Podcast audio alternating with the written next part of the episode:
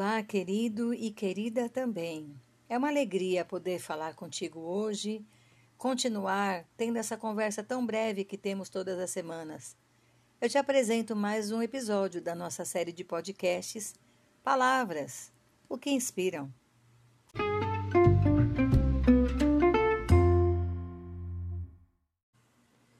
Nosso episódio de hoje recebe o número 155 e a palavra é calendário.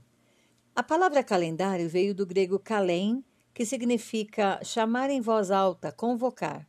Em latim, transformou-se em calendae, significando o primeiro dia do mês. É da palavra calendae que surgiu nossa palavra calendário, que adquiriu o sentido genérico de marcação do tempo, meses e dias do ano. Calendas era o primeiro dia do mês entre os romanos. Esse termo provavelmente veio do costume romano de chamar ou convocar o povo no primeiro dia de cada mês, quando o pontífice informava sobre os festivais e dias sagrados que deveriam ser observados. Só muito tempo depois, o calendário oficial de Roma passou a ser afixado em lugares públicos, onde todo mundo podia ver. Calendário é um sistema para contagem e agrupamento de dias que visa atender principalmente às necessidades civis e religiosas de uma cultura. A unidade básica para a contagem do tempo é o dia, que corresponde ao período de tempo entre dois eventos equivalentes sucessivos. Por exemplo, o intervalo do nascer do Sol, que corresponde a 24 horas. O ano solar é o período de tempo decorrido para completar um ciclo de estações: a primavera, verão, outono e inverno. O ano solar médio tem a duração de aproximadamente 365 dias, 5 horas, 48 minutos e 47 segundos. A cada quatro anos, como acontecerá em 2024, as horas extras acumuladas são reunidas no dia 29 de fevereiro, formando o ano bissexto, ou seja, o ano com 366 dias. Existem vários tipos diferentes de calendário em nosso mundo. Uns, como o nosso, usam o ano solar como uma unidade.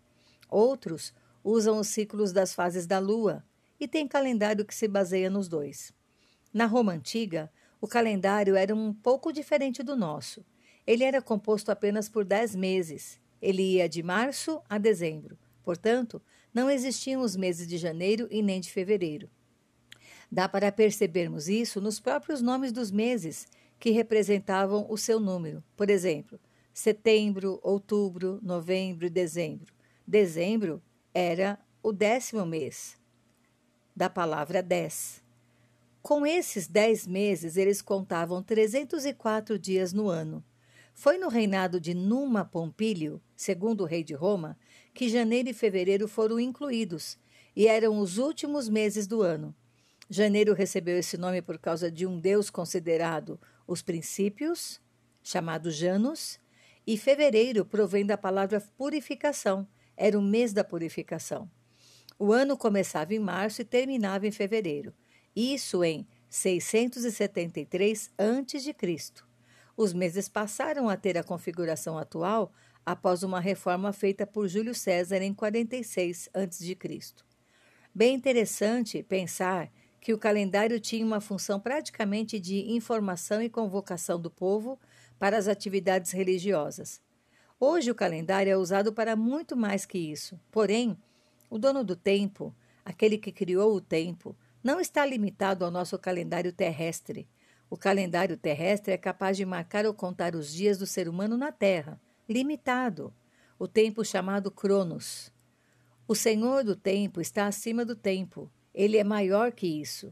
O tempo de Deus é o tempo Kairos. Só ele conhece a eternidade. Só ele já vive na eternidade. Como colocar a eternidade dentro de um simples calendário terrestre?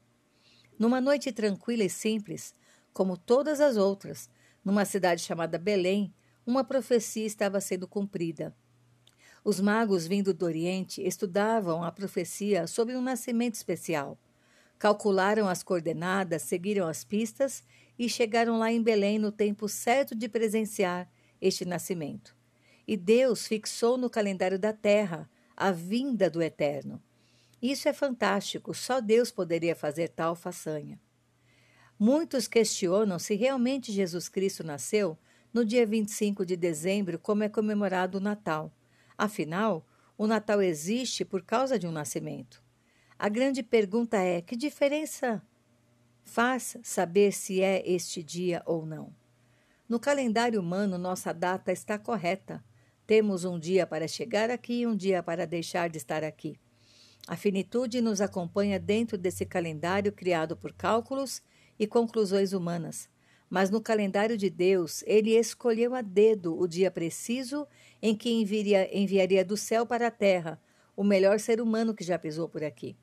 O calendário da terra abraçou o nascimento do amor de Deus pela humanidade numa pessoa e numa noite sem importância alguma, sem nenhum compromisso previamente agendado. O calendário da terra está sujeito ao kairós de Deus e naquela noite tão despretensiosa, o anjo disse: Não temais, eis que vos trago boa nova de grande alegria, que o será para todo o povo. É que hoje vos nasceu na cidade de Davi o Salvador, que é Cristo o Senhor. Prepare-se nessa semana, porque na próxima segunda-feira temos algo muito especial para comemorar em nosso calendário. O dia em que Deus enviou seu amor nascer em forma de gente. O Filho prometido já veio nos salvar.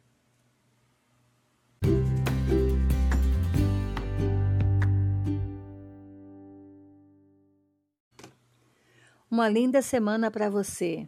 Que seu coração esteja cheio de gratidão e alegria por podermos comemorar mais um aniversário na semana que vem. Um abraço e uma ótima semana. Paula Bianchi Homer